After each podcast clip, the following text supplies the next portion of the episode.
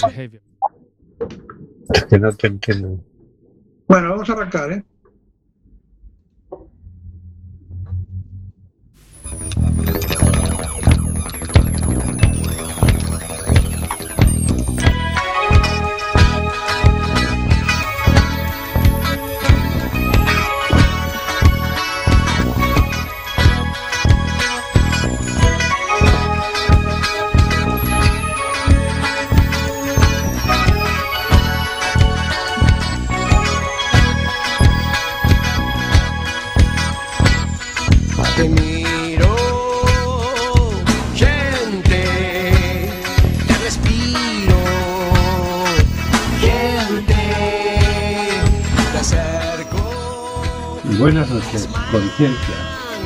Vamos a nuestro mundo.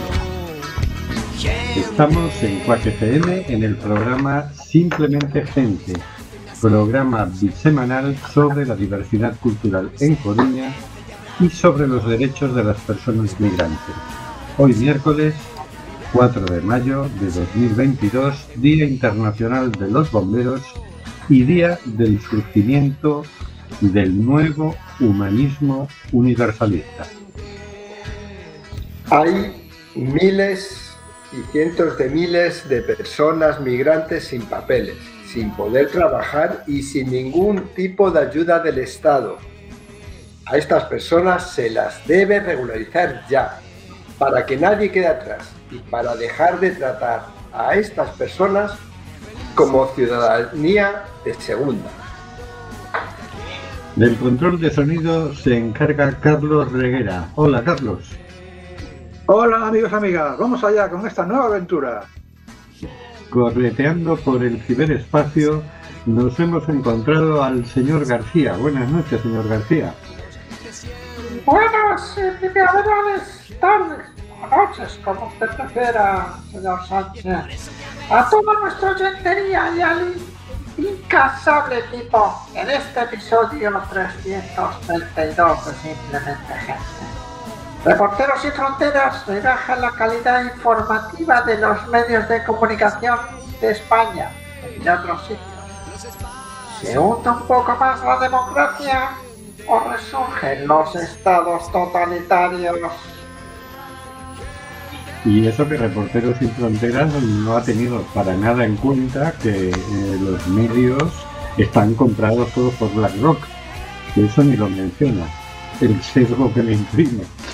Pero bueno, también correteando por el ciberespacio nos hemos tropezado con Oscar G. Buenas noches, Oscar. Hola, buenas noches, Rubén, amigas y amigos. Aquí estamos, otra, otra aventura más. Aquí, a ver qué nos sale, a ver cómo nos sale hoy. A ver el Pegasus por donde vuela.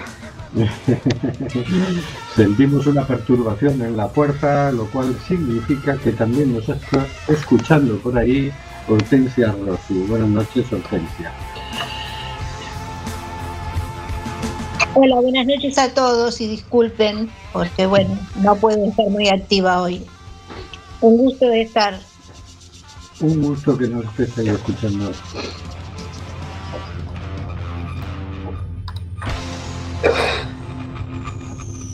Y también tenemos a todos nosotros, a Rubén Sánchez, que hará lo que pueda para que fluya este amordazado programa. Amordazado porque de tú te puedes creer que todavía seguimos amenazados por la ley mordaza.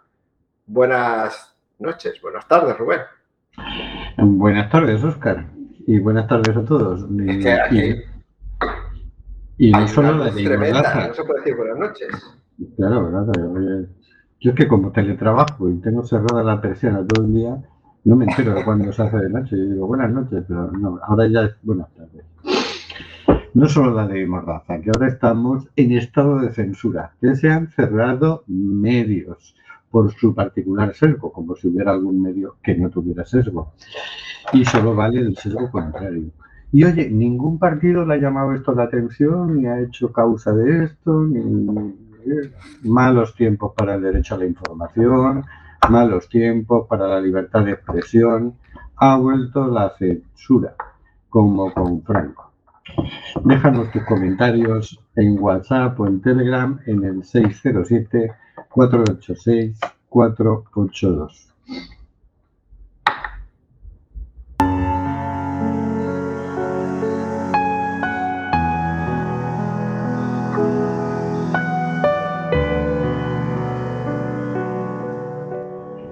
Cositas de la actualidad por el señor García.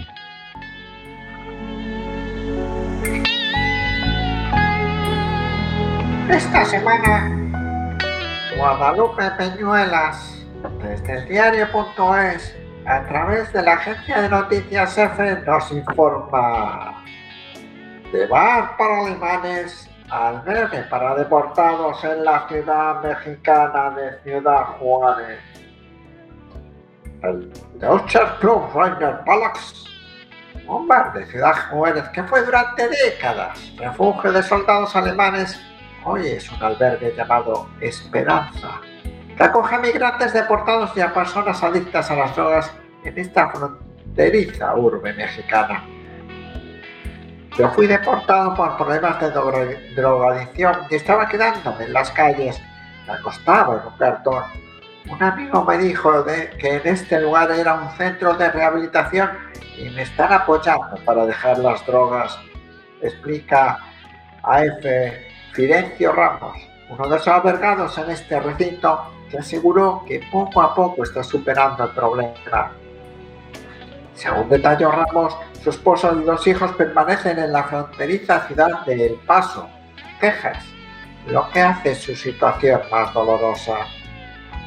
Este espacio se encuentra en la zona centro de Ciudad Juárez, el norteño estado de Chihuahua, y consta de dos plantas, una cocina, comedor y habitaciones con unas 40 camas en total.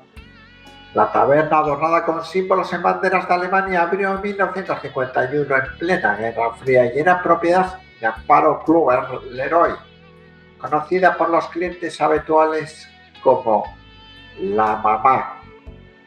Según recuerdan recortes de periódicos de la época, su respeto por la comunidad alemana era tal que en varias ocasiones atendía a los comensales vestida de soldado alemán. Datos del historiador David Pérez López refieren que es probable que Amparo fuera descendiente de alemanes y franceses. De hecho, la mujer llegó a afirmar que sus abuelos salieron de Berlín durante la Primera Guerra Mundial, 1914-1918, mientras que su padre era de Monterrey, México pero de madre francesa. José Luis Hernández Caudillo, que trabajó para ella durante varios años, cuenta que durante mucho tiempo en se les ofreció servicios a los soldados alemanes e incluso no se admitían clientes de otra nacionalidad que no fuera la alemana.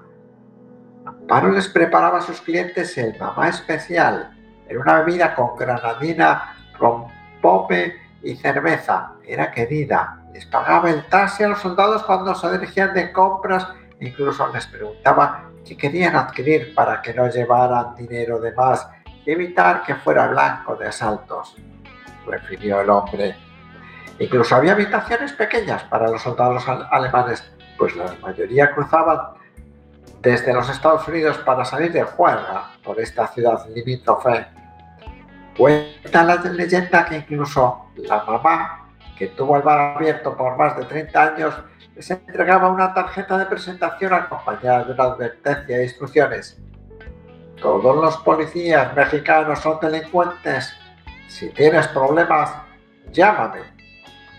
Su historia fue algo trágica, pues en 1997 policías municipales encontraron su cuerpo en el predio donde se ubicaba el bar. Tenía 74 años para entonces y en la pobreza. Según algunas asociaciones locales, este lugar, además de ofrecer copas y fiestas, llegó a ser un club donde ocasionalmente se ejercía la prostitución.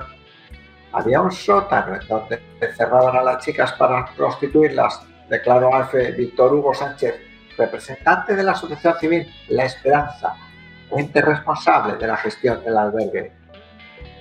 De esta manera, y por decisión de uno de los hijos de Amparo, la peculiar taberna dio un giro de 180 grados para convertirse hoy en un espacio de apoyo a gente con problemas económicos y migratorios.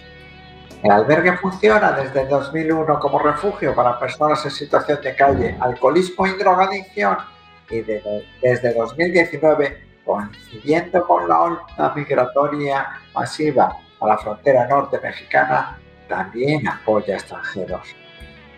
Es gratificante ver personas que se rehabilitan, personas que salen de sus adicciones. Esto que era un lugar de perdición ahora ofrece diferentes beneficios a la comunidad, concluyó Sánchez. Bonita historia de transformación de un lugar de refugio de una comunidad lejos de su hogar a prostíbulo y ahora lugar de acogida. ¿Podrán cambiar de dirección las instituciones igual que cambió el Deus Club Reiner Palace? Muy buena la pregunta, señor García, sí, porque las instituciones ahora son efectivamente una cosa así, ¿no? Una cosa así. Pues sí, si ha podido el Deutscher Club Rainer Palace, ¿por qué no van a poder las instituciones? Sobre todo si la ciudadanía nos preocupamos de, de, de hacerlas andar derechitas. Exactamente. Es, en este caso, en este caso, la, el edificio o la institución ha cambiado por la intención de la gente. Ha Claro, claro. decidido que, que tenga otra utilidad ese lugar, ese local.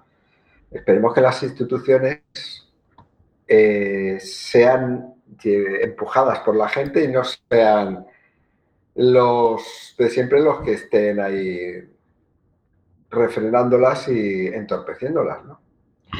Bueno, es un curioso ejemplo este, de este lugar. Eh, cuando leía al señor García la noticia, me resonaban a mí, uy, esto me parece que un lugar de alemanes y un poquito, un poquito con el brazo alzado, un refugio de brazo alzado. Pero bueno, eso ya es una interpretación mía de tantas películas de la Segunda Guerra Mundial que nos han puesto en la cabeza. Películas Bueno, con sesgo, por cierto. Sí, sí, sí, efectivamente, con sesgo. Pero lo curioso es eso, que un sitio, una señora monta un lugar de ocio, de diversión, de puterío, y ha cambiado, su hijo ha decidido, pues ahora, ¿esto para qué? Esto ya, lo- para lo que servía ya no sirve, ahora hay que utilizarlo para las necesidades del lugar y del momento. Ya ha cambiado, ha cambiado de dirección ese lugar. Interesante, interesante esos cambios. Sí, sí.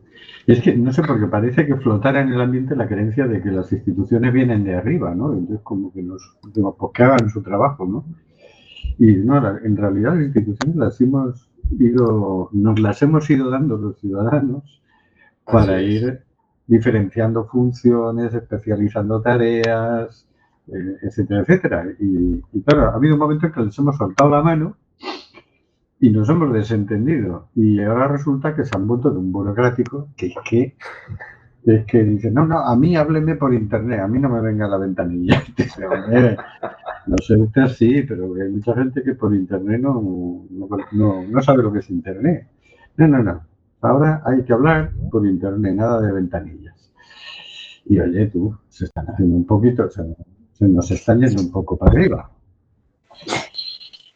Así que bueno, hay que, hay que volver a cogerlas de la manita y llevarlas derechitas hacia su sitio, porque si no, no, no hacen lo que tienen que hacer, sino todo lo contrario. Sí, sí, no hay que olvidar eso, que las instituciones no son entes eh, surgidos de la nada y de... Son creaciones humanas para la organización humana y como tales, pues algunas hay que transformarlas, si no todas. Bueno, todas hay que transformarlas. Me temo que sí. Desde las más pequeñitas y cercanas, municipales, hasta la ONU, yo creo que hay que refundarla de una vez. Bueno, vamos, vamos a escuchar el- la canción Solo le pido a Dios, eh, cantada por Mercedes Sosa. Y a continuación vamos a hablar con Laura Lizancos de Family Fortis. Solo le pido a Dios.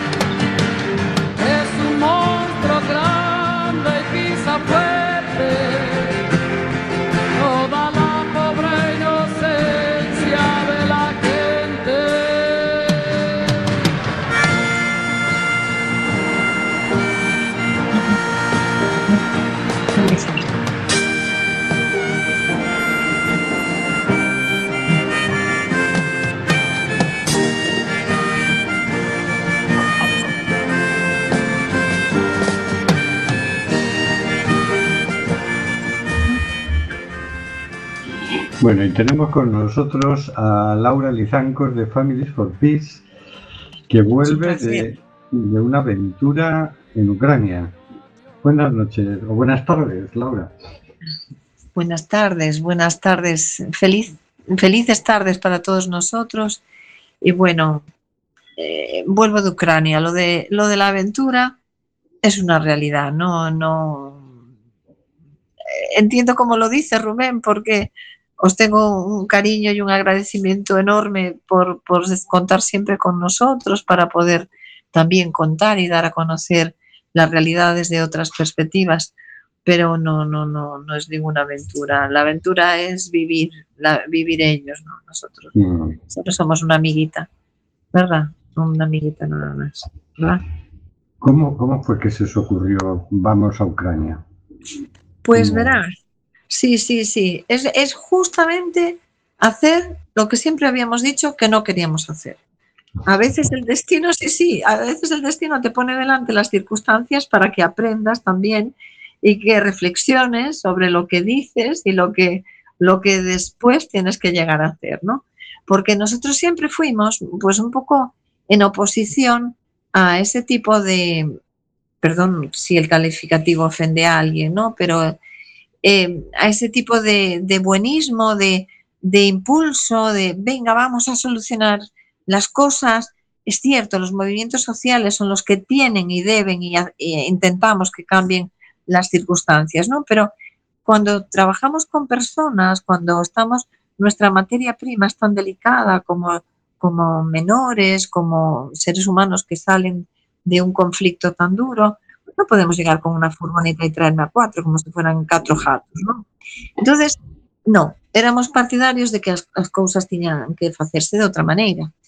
E bueno, pues nada, organizamos a- bajo petición de, dos hospitales de, de Odessa y de Nikolaev que pedían medicación de emergencia, torniquetes, pedían material eh, quirúrgico. Entonces, bueno, pues hicimos recogidas en colegios de, de la comarca de, de Coruña y a- añadimos desde Families pues cosas que compramos y que conseguimos. Y bueno, se llevó. Y siempre queremos dar fe mm, de, de credibilidad, dar esa certeza de que todo lo que sale desde, desde tu armarito del baño llegó al, al hospital, ¿no? Entonces, para eso había que ir y había que constatar que los envíos no se dejan en un sitio, se trafica con ellos, se venden. No, no. ¿Dónde está el hospital? ¿A quién se lo entregamos? Esta es la foto. Aquí están las cajas del colegio tal. Aquí, bueno, todo ese, ese ejercicio de responsabilidad, nada más. Y cuando estamos allí, pues también surge la circunstancia de que, bueno, pues hay que, hay autobuses que están saliendo y que quieren, quieren venir, que quieren venir, por supuesto, a Alemania, a Polonia y a España. Entonces, bueno, pues hay mucha gente, hay mucha gente de repente y pues hay que conseguir los fondos para fletar un autobús y hacer los trámites aquí en España para dar cuenta de que vamos a llegar, de que no nos quedamos por el camino ni los vamos repartiendo como pipas, ¿no? Sino estos son, necesitamos familias acogedoras, porque también la responsabilidad, piensa tú cuando vas de turista a un país, de turista a un país y no sabes cómo brujulearte, pues imagínate cuando sales en unas circunstancias emocionales tan duras, que a dónde voy, por qué me llevan, a dónde me llevan, qué van a hacer conmigo. Entonces era intentar encontrar familias acordes a las familias que encontrábamos allí para una acogida que son las acogidas, y bueno, emprender el viaje. Y ahora cuento, cuento detalles. Pues ¿Cómo fue el viaje, por cierto? Porque son como 3.000 kilómetros, ¿no? Sí, el viaje fue maravilloso. El, el viaje casi fue, fue, fue espectacular porque eh, es subirte a un autobús con 52 personas que, que tampoco tenían mucho, mucha relación entre ellos, no se conocían más que alguna que sí, que se había visto por allí en, en la Expo Molda- Moldavia, que es un, como el Palesco de Coruña, un centro de, de exposiciones en el que están recogiendo a las familias que vienen de Ucrania. Y también recibimos pues, peticiones concretas a través de, del Facebook, del correo electrónico, llamadas de teléfono. Decía, sabemos que estáis en Ucrania, por favor ir a sacar a mi familia. Tengo mi padre, tengo mi hermana, tengo mis primos, tengo mis, mis hijos. Y bueno, pues pusimos un punto en una ciudad y una hora y todo el que pudiese acercarse a ese punto y a esa hora, íbamos a estar media hora porque, bueno, la situación pues no es nada fácil, también hay que contar con la vuelta, con el regreso a la frontera, hay muchísimas colas, muchísimos controles, hay que velar por la seguridad de las personas, no se puede permanecer mucho tiempo en la carretera tampoco. Y entonces, bueno, venga, vamos a estar solamente media hora, que media hora, para sacarlos. Y entonces, algunos se conocieron allí, en el punto, otros estaban ya en Moldexpo, en, en Chisinau, la capital de Moldavia, y se reclutaron, entre comillas, allí, se convencieron para que viniesen a Galicia. La parte previa del viaje fue realmente la más dura. ¿Por qué? Pues no por el riesgo, Rubén, no por el riesgo, sino porque forma parte de la, armadura de la guerra, de la política de- del engaño, ¿no? Es decir, no pasa nada, ¿eh? Eh, Estamos aquí en una discusión que va a acabar pronto, como cuando un padre y una madre discuten delante de los hijos, ¿no? Vamos a acabar pronto, esto es una tontería entre nosotros. ¿Qué quiero decir? Pues que en Ucrania, en ciertas zonas, sigue habiendo vida normal. Hay teatro, hay ópera, hay mimo para los niños, hay espectáculos, no hay televisión y no hay internet, porque ahí es a donde llega, la- a través de cómo llega la información. Entonces la gente te dice, pero ¿por qué me voy a ir si no pasa nada? ¿Por qué me voy a ir si la guerra la vamos a ganar la semana que viene? ¿No? Ajá. Entonces, sí, sí, sí, y la verdad, esa fue la parte más compleja, porque por supuesto el idioma es una barrera franqueable, pero muy compleja, ¿no? Y teníamos aquí a una, mujer que tengo todo que agradecer, que se llama Natalilla, que es de la asociación Vira Ucrania, y otra, otra persona que nos había mandado a buscar a su padre y a su hermana, Tania, y que a cada rato la llamaba, por favor, Tania, ayúdame a decirle que Galicia es un lugar seguro. ¿Por qué, por qué tenemos que creeros? Bueno, ¿por qué vienes a hacer esto? ¿Cuánto cobras por esto? No, primero que nada, las ONGs no cobramos nada. Las ONGs hacemos un trabajo de cooperación que debe quedar, gracias a esta oportunidad, también muy clarito. Eh, nadie cobra nada. Allí había estafadores, como siempre, ya sabes, Rubén, que, que en otras circunstancias, en Lesbos y tal, desenmascaramos a unos cuantos estafadores. Pues aquí igual, gente que les cobra por hacer trámites, gente que les cobra por llevarlos hasta el autobús, tienen que pagar mil euros por sacarlos del zulo en el que están, barbaridades totalmente, ¿no? Entonces, ¿cuánto me va a costar? No, no te va a costar nada. Mira, eh, nosotros sentimos con el mismo corazón porque hemos vivido una guerra semejante y hoy, hoy precisamente nos pasó una cosa muy bonita, una madre, porque no solo es traerlo, sino después lograr que, su vida pues sea lo más armónica posible, ¿no? Pues no los dejas desde un helicóptero, los sueltas y ya está, ¿no? Es hacer los trámites policiales, es acompañarlos a hacer los trámites del Sergas, conseguirles un, un domicilio, un domicilio que los acoge altruistamente, ropa, calzado, eh, colegios para los niños, trabajo. Y sí, milagrosamente, pues milagrosamente por los seres humanos que tienen un corazón infinito, pues sí, ya están muchos incluso trabajando, ¿no? Y una de las madres, abuelas, que estaba hoy, me decía, ahora entiendo lo que, lo que me explicabas de, de que el corazón de los españoles siente igual que nosotros, porque recuerdo que mis padres tenían amigos, muchos amigos españoles que habían venido a Ucrania eh, en el año 1939. ¿no? Y para mí, pues mira, francamente fue de los pocos momentos que se te saltan las lágrimas porque, bueno, pues en ese entorno estaba mi propia familia, mi propia familia, ¿sabes? Mm. Entonces la vida es larga y no sabes lo que te va, lo que te va a devolver, ¿no? Y ya ves, esta gente fue acogedora y ahora pues necesitan acogida. Y en el viaje fue entusiasmante porque iban contándose historias, íbamos haciendo clase de, de galego rápido, o facíamos o parvo o máis posible para non pensar o que quedaba atrás, ni para pensar as horas que nos quedaban por diante, porque fueron tres noches, cuatro casi, en, en el autobús, Caray. seguidas, sí. Parábamos cada cuatro horas para estirar las piernas, hicimos tres comidas calientes, pero el resto, pues mira, bien. Eh, eh, si a mí me decían antes de ir hasta tú y en autobús, decía, jolín, pues ahora, ahora vamos a por todo. ¿eh? Fue Claro. genial. Sí. Oye, entiendo que, que pudisteis entrar al país. Porque sí. otras expediciones han llegado hasta la frontera, han donado allí pues, los alimentos, los medicamentos, lo que fuera, y han recogido ahí a las personas, pero no han entrado.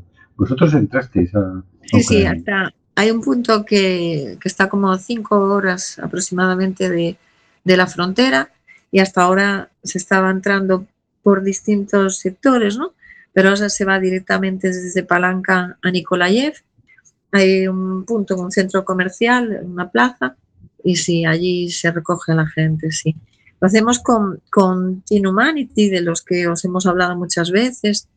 Recordaréis que Salam, su, el padre de esta ONG, Salam Maldín, fue una de las personas encausadas en Lesbos por eh, encausadas y, y falsamente encausadas, porque la sentencia ya lo demostró, ¿no? que quedó libre, que lo querían condenar como por tráfico de personas por haber rescatado una lancha con casi 80 personas dentro y decían, no, no, eso es tráfico de personas, lo hacían de modo ejemplarizante para decir, hey, no queremos que estéis más tiempo aquí, queremos que os vayáis todos los cooperantes y venga, si a este le pasa algo, aprended de él, que lo vamos a meter en la cárcel.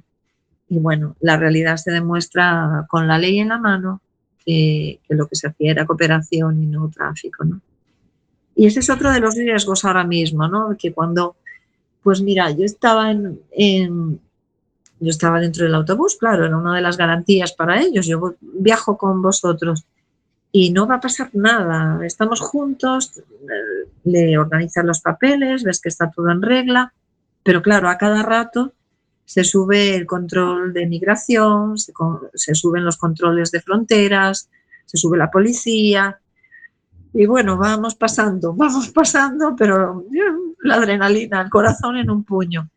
Y entiendo que es, bueno, a mí me fotografiaron varias veces en distintos momentos el pasaporte, revisaron mi teléfono y eso está muy bien, porque hay que evitar lo que es tan frágil ¿no? y tan susceptible para, los, para las, a la gente que hay en todas partes, ¿no? el tráfico de personas, la trata de blancas y todo eso. Entonces, pues sí, eh, llegamos con todos los controles, llegamos a, a buen puerto tras ocho fronteras y ocho países. ¿Cuántas personas habéis traído? 52. 52. ¿A Coruña o, o a varios Sí. puntos? Verás, pues primero paramos en San Sebastián y allí se bajó una familia porque tenía familia allí. Santander se bajaron dos familias también. En Coruña eh, se quedaron alojados eh, cinco días en un hotel, un, dos, tres, cuatro, cuatro familias, porque esas familias seguían viaje después. Mandamos tres familias a Portugal, que tenían sus familias en, en un puebliño cerca de Oporto, y otra final en Lisboa. Y luego otra familia de siete se fue, cinco, perdón, de cinco, se fue a Alicante. Los demás están en, en Coruña, en Oleiros, en Malpica, a ver que no se me olvide, en Oleiros, Malpica, Órdenes y así, están todos, están todos así. Y, bueno, el agradecimiento no me cabe eh, de decirlo, eh, eh, no hay palabras para, para las familias acogedoras porque supone un cambio radical y si, si los escuchas a ellos, ahí también te emocionas. Es decir, pero si no estamos haciendo nada excepcional, sencillamente estamos abriendo nuestra casa a gente como nosotros y digo ya, pero ese buenismo puede acabarse pronto, ¿no? Porque en cuanto llegue el recibo de Fenosa, por ejemplo, ¿no? Dicen, ¿qué va mujer? Si nosotros no somos ricos, pero lo que tenemos lo compartimos, ¿no? Y es una enseñanza para nuestros hijos, es una enseñanza de la vida. Y la verdad es que las familias ac- acogedoras son excepcionales y también las familias que vienen, porque enseguida quieren colaborar, se quieren poner a trabajar. Eh, ahí en un ayuntamiento, que en concreto es Órdenes, se portaron también excepcionalmente, no puedo decirlo, y les están preparando tres pisos de acogida. Y mientras tanto están en un hotel en Santa Cruz de Montaos, que el señor del hotel es otro tesoro. Y dice, pero esta xentiña é maravillosa porque recolle a mesa, intenta fregar os platos. Si queres traballar aquí, ya, pues hay trabajos de, que personas que están trabajando pues de soldadores, en viveros, en la construcción, de choferes, eh, de camarera. Bueno, empiezan a tener su independencia también vital. Y también los de Malpica, que también hay un fotógrafo allí que hizo eh, de, de núcleo en una casa maravillosa y tiene a dos familias acogidas en, en Malpica y que movilizó a todo el pueblo y ahí están colaborando a tope. Claro, en Malpica ya tienen tradición de, de acogida, ¿no? De, Sí, de sí. peruanos y tal. Exactamente. Claro, ahora, ahora es cuando empieza, digamos, lo difícil, ¿no? Que es la... Vale, han aterrizado, han llegado, pero ahora se tienen que aclimatar a esto, tienen que aprender castellano, tienen que Sí, sí, encontrar sí. trabajo. Sí, sí, sí, pero verás, verás, eh, eh, yo distinguía todas las fases por las que iba pasando la travesía, ¿no? Primero de reclutarlos, luego de la gestión del autobús, luego el viaje en sí mismo, luego la llegada, los primeros días de adaptación a las familias, luego esta parte. Es, es, un, es un proceso y decías, bueno, vamos salvando las etapas, vamos bien, vamos bien, y va encajando todo perfectamente. Pero mira, también, Rubén, yo creo que para que la adaptación se dé, tenemos que nosotros como ONG responsable, y esto, si están los compañeros también de otras ONG, seguro que, estarán de acuerdo, eh, como decíamos antes, no, no chegar y deixalos caer como si fuera... Yo una vez estaba en el Sáhara, te contaré, y tiraban sacos desde, desde un helicóptero, pum, pum, pum, y ponía humanitarian aid, humanitarian aid. Y decía, joder, macho, ¿cómo llega aquí la ayuda humanitaria en el Sáhara, no? Llega desde el cielo, la leche. Esto vamos, es el maná, exactamente. Pues no, lo- nosotros tenemos una responsabilidad con las personas. Que una de las abuelas me dijo algo realmente bonito, ¿no? Y me decía, "Cuan- si estás tú aquí, estamos seguros. ¿Qué significa? Que no los vas a dejar. Es como si, si, si tienes un amigo y dices, bueno, mira, ahora vete a buscar la, la vida, ¿no? Entonces nosotros de la, de la ONG, todos mis compañeros y compañeras, básicamente somos muchas mujeres, hacen un trabajo excepcional. Estamos a todas horas, a tope, pensando, bueno, menos mal que las cosas se producen una detrás de otra y no todas a la vez, porque si no, parece que cuelgas el teléfono de una cosa y empieza la otra, ¿no? Y sí, el trámite de la policía es el fundamental, el que les da su NIE y con el NIE vamos todo el grupo al Sergas a hacerse un reconocimiento médico y con el reconocimiento médico pues ya tienen su tarjeta sanitaria. Con estas dos cosas se empadronan y entonces ya pueden trabajar. Con el trabajo pues nada, ya tienen autonomía para decidir si quieren eh, buscarse un piso para ellos mismos o seguir en las condiciones de la familia, porque cuando, cuando estas personas llegan, habitualmente para que así se conozca, hay una agencia designada en cada autonomía, en Galicia se llama AGENT, que lo lleva una, una persona, nombre Cristina Ocieda, es estupenda también, y entrarían dentro de un programa nacional. El, el significado del programa nacional es que el programa les buscará pues, alojamiento, posibilidad de trabajo, una ayuda económica dentro del territorio nacional. ¿Qué significa? Que después de que se han adaptado aquí, tienen que volver a irse. Entonces, bueno, muchos de los que, muchos no, todos los que hemos traído en este momento nosotros no quieren irse. Entonces, ya se están valiendo de sus propios recursos, sus trabajos, y los que faltan, pues será inmediato, y se van a quedar en Galicia. Y hoy me decía una, ¿pero cuánto tiempo nos podemos quedar? Digo, hija, en, principio, la, la norma y el documento dice seis meses, prorrogables a un año y de ese año a tres. Pero tú te puedes ir cuando quieras. ¿De verdad que me puedo ir? Claro, mujer, no estás aquí. Se sorprenden por muchas cosas, ¿no? Igual que nosotros nos sorprendíamos allí del- de sus hábitos. ¿Podemos viajar por España? Sí, no estás encarcelada, no, esto no significa que te tengamos que tener aquí bajo control. Significa que estás acogida. Y la acogida es la palabra más bonita casi del mundo, ¿verdad? Que tienes tu libertad, puedes disfrutar de ella y vivir en paz, ¿no? Y bueno, pues en eso estamos. Y ya para terminar, ¿cómo, cómo te ha sentado esta experiencia? ¿Cómo, cómo la vas a recordar? Rubén, que me enrollo mucho. Ya ves que me enrollo. No, la verdad.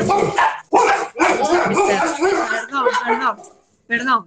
Que mis perros no son tan acogedores. Si hay tres pájaros por aquí. Pues mira, Rubén, en una casa, eh, bueno, xa non vive comigo, vive moi lejos, teño un fillo adolescente. Adolescente non, que ten 20 tantos anos xa, pero para mí sigue siendo un adolescente, ¿no? Y me dice, claro, igual que para mí él es un adolescente, yo para él ya soy vieja. Entonces me dice, mamá, que ya no tienes 20 años, tienes que dejar eso, ya. ¿no? Y la verdad, le- mi respuesta, pues os la tengo que contar porque es cierto, no tengo 20 años, casi tengo tres veces 20 años, con lo cual me lo puedo permitir muchísimo más que nunca, ¿eh? ¿verdad? Claro. Y así que mientras, mientras que la fuerza, la fuerza nos acompañe, ¿no? De- de- y que siga habiendo necesidad y que sigamos siendo una red de personas comprometidas, fuertes y solidarias, que estáis ahí, Hortensia, Rubén, Acampa, gente increíble, incre Josie, todos increíbles, eh, cada uno en su momento haciendo lo que su momento le permite pues no, no podemos fallarle a los demás. Y eso, como decía Mercedes Sosa, a mí me dio revoluciones, ¿no? Y solo le pido a Dios que la guerra no me sea nunca, nunca, nunca indiferente, porque justo hoy estaba mirando, de cinco años que estaba en Mosul. Bueno, ya, ¿te podías jubilar? No, que la guerra no nos sea nunca indiferentes, ¿verdad? Nunca. Que sigamos pudiendo estar aquí para todos, ¿verdad? Así que gracias a vosotros. por Nada, muchísimas gracias a ti, Laura. Y, por- y- y Siempre. felicidades por tu gran trabajo.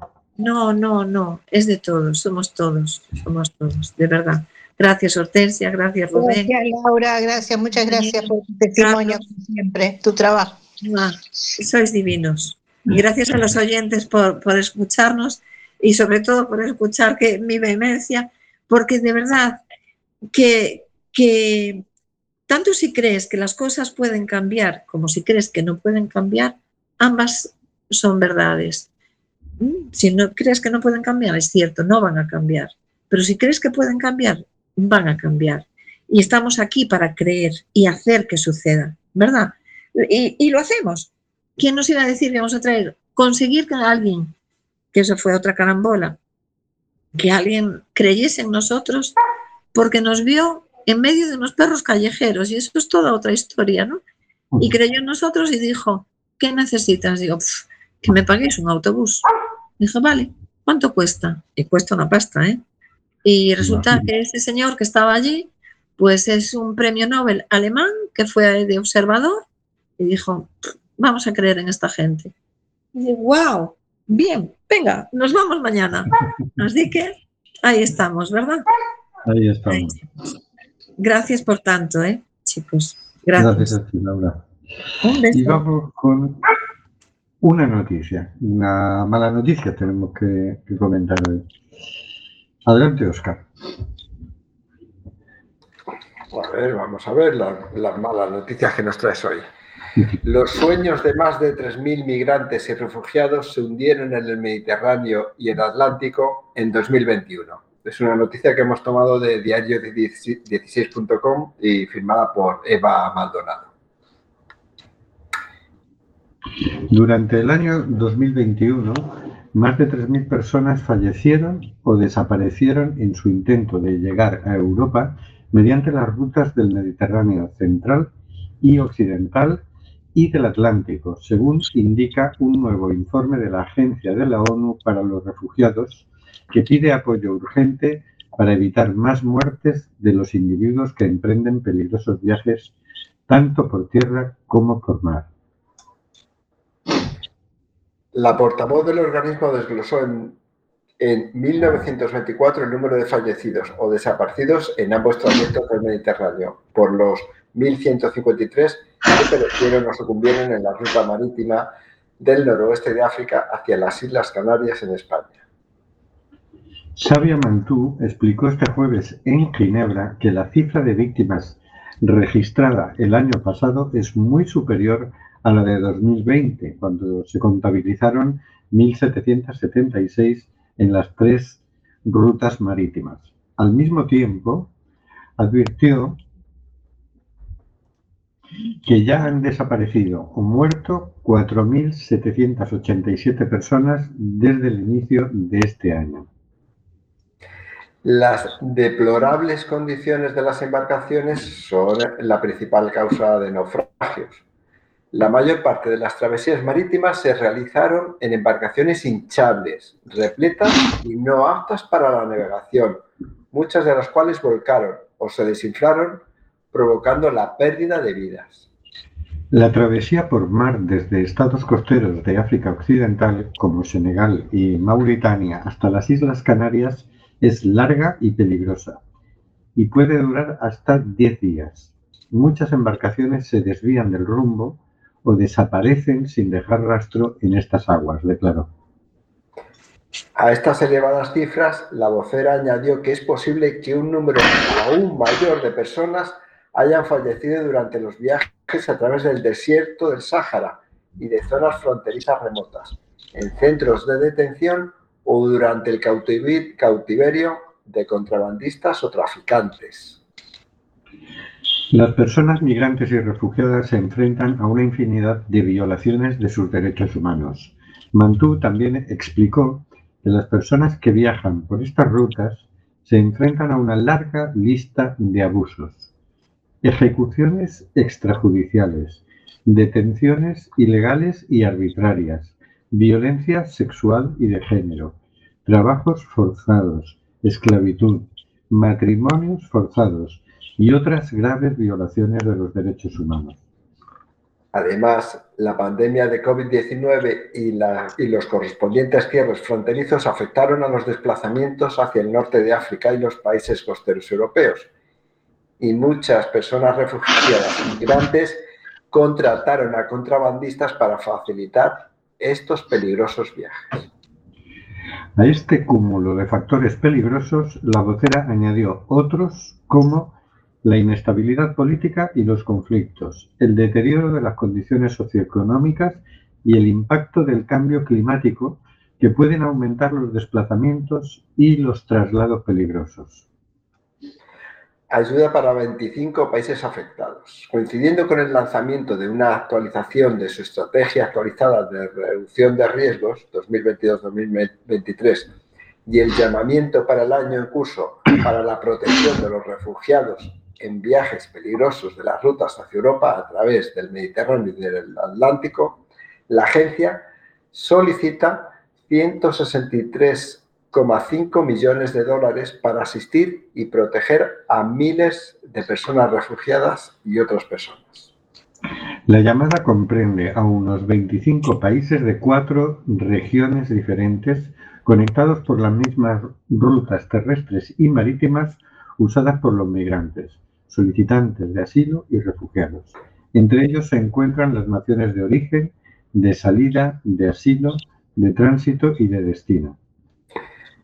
El organismo, también insta a los estados a comprometerse a reforzar las acciones humanitarias y las relaciones con el desarrollo y la paz para responder a los retos de protección y búsqueda de soluciones.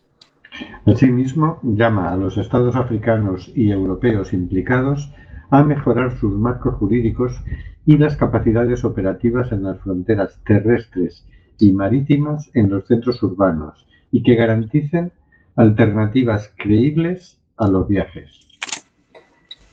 Los estados deben garantizar un acceso humanitario sin trabas que permita la prestación de servicios esenciales a las personas que se encuentran en movimiento o varadas en ruta, interceptadas en el mar o retenidas en centros de detención y determinar si tienen necesidad de protección internacional, detalló Mantó.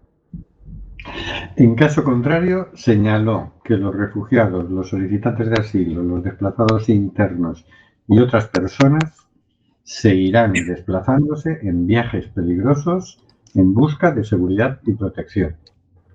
¿Qué te parece, Laura? Me parece, perdón, ¿puedo decirlo? Me parece Claro. una sinvergüenzura, pero una sinvergüenzura brutal. Porque vamos a ver, todo esto, que nos vengan y nos lo cuenten, eh, si, si estuviéramos recién, naci- recién nacidos hoy o que hubiéramos caído de, de un planeta extraño. Joder, perdonadme, ¿eh? joder, ¿cuántas veces? Sí, de verdad, de verdad. ¿Cuántas veces se clamó durante tantos años ante esta barbarie que los gobiernos lo conocen, la policía del mar lo conoce, todas las fronteras lo conoce, lo que está pasando, cómo llegan, cómo les estafan con los chalecos falsos, cómo les llevan en embarcaciones con motores podridos, cómo se mueren delante de tus ojos, que lo hemos visto. Barcos cargados que tenían que llevar 20 personas y llevan 80, 90, 100. ¿Sabes? Esto no es nuevo ni pasó un día. Pasan todos los días y sigue pasando. Pero ¿sabes qué? ¿Qué es lo más grave? Que la gente ahora, pues nosotros estuvimos en diciembre en Grecia, la gente sigue allí. La gente está abandonada, no refugiada. Está en campos de concentración de personas, hoy 2022, abandonada. Pero mira, puedo decir, por eso también estuvimos allí, que desde, desde el haber cooperado en Ucrania y seguir haciéndolo, y con todo el respeto ante la gravedad de los hechos, obviamente, de que está sufriendo el pueblo ucraniano, el que estamos con ellos y seguiremos, que es gravísimo el agravio que se está realizando para con los demás refugiados. ¿Por Ajá. qué? ¿Qué pasa? ¿Hay refugiados clase A y refugiados clase B? ¿Eh? Ah, estos son niños y los de antes eran menas para que no pensáramos menores no acompañados, ¿qué significa? Son niños también, señores. ¿Qué pasa? Que aquellas eran familias que nos venían a robar el trabajo y que eran uf, peligrosísimas y a estos les vamos a dar todas las facilidades, lo cual aplaudimos y nos gratifica sobremanera porque creemos que tiene que ser así. Pero entonces, ¿por qué a los otros seguimos rechazándolos? ¿Por qué son los apestados dentro de, lo- de la tragedia? Es decir, tú sabes que en Ucrania, sabéis que en Ucrania también habían acogido a refugiados de, la crisis de, vamos a llamarle crisis siria para, para situarnos, pero sabemos de qué va, ¿no? Pero allí también había refugiados que han tenido que escaparse con la maldición de que no pueden salir porque, porque ellos no tienen documentos europeos ni son ucranianos, ¿sabes? Entonces. ¿a dónde me voy ahora? ¿Sí? ¿A dónde? Entonces están en un campamento, esa es otra de las cuestiones graves que hay que reflexionar, ¿no? En un campamento creado en la frontera, donde están, no solo hay tránsito de, de- de ucranianos, sino, bueno, de otras nacionalidades, pero esto se tiene que quedar allí. Y había afganos, hay sirios, hay personas que estaban viviendo en Ucrania y que ahora qué, qué va a pasar también conmigo, que soy el miserable dentro de los miserables, ¿no? ¿Qué? Y eso no lo reflexiona nadie, ¿no? Por favor, un poco de dignidad. ¿No hay fronteras? No, claro, para la guerra no hay fronteras, pero para las personas sí. ¿eh? Para algunas guerras, porque es decir, por la guerra de Siria no, no hemos abierto tanto las puertas, ¿no? Y ¿Verdad? para otras guerras de África tampoco. Tampoco. Sí, sí. Bueno, que ahora venga la, la agencia de la ONU para los refugiados, que parece que acaban de caer del guindo, que no guindo. sabían cómo estaba esto organizado, y dicen, no, no, esto así no puede ser, Sí. pues tiene su, su gracia. Y pasta. ¿eh? O sea, y poner pasta encima de la mesa. No, lo que hay que poner es voluntad legal. Porque lo demás, os digo yo que se garantiza con Claro. quitarle unos cuantos ceros a esos números, ¿sí? Hay que Sí, poner sí, sí. voluntad legal de hacerlo y tramitarles y como si fueran personas, no como si fueran bueno, ya no hay calificativos. Vale. Así es. Bueno, vamos a, a avisar que mm, dentro de poco va a empezar a campa, del 9 al 11 de junio. Ya se está terminando todo, todavía estamos cocinando todos los detalles. Vamos a adelantaros que eh, va a haber, eh, como siempre, siete exposiciones fotográficas y os las vamos a, mencionar, ¿no? Va a estar La memoria del olvido de Juan Carlos Tomasi, que es un fotógrafo que suele acompañar a la ONG Médicos Sin Fronteras. Eh, va a estar otra que se va a titular Guerra y Hambre de Ricard García Vilanova. Otra del fotógrafo argentino Pablo Tosco, que se titula Sin refugio para el hambre. Otra de Olmo Calvo, Sobrevivir en pandemia. Otra del gallego Javier Teniente, que se se titula Terra Seca. Otra de Rodrigo Zain, Brasil, país del hambre. Otra, hasta que el maíz vuelva a crecer, de la fotoperiodista Liz Arango. Y Globesity, de la fotodocumentalista italiana Silvia Landi, que aborda el tema de la obesidad, que es otra cara de la escasez alimentaria relacionada con Sí, sí. la desigualdad y especialmente en las sociedades más desarrolladas. Bueno, y con esto nos vamos a, a despedir. Hasta el próximo 18 de mayo, porque ahora somos un programa bisemanal. No olvidéis seguirnos en nuestro blog, simplemente.home.blog, en nuestras redes, en Facebook, Twitter, Instagram. Y hacernos por ahí vuestras sugerencias. Hasta luego, Carlos. Hasta luego, amigos y amigas. Hasta luego, Hortensia. Hasta luego, gracias a todos. Besos. Hasta luego, señor García. Hasta dentro de dos semanas. Hasta luego, Laura. Hasta pronto. Hasta siempre. Hasta luego, Oscar. Hasta dentro de dos semanas y muchas gracias a la invitada por este testimonio, estos relatos, porque son necesarios que se conozcan, que son bastante desconocidos. La información que nos dan es bastante...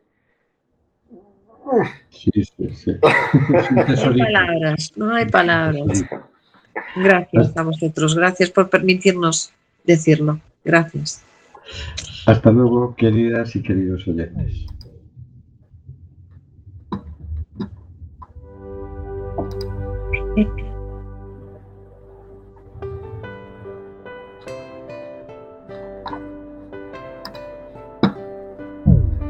Está muriendo gente en el Mediterráneo y el Atlántico. Nosotros hacemos este programa. ¿Qué vas a hacer tú?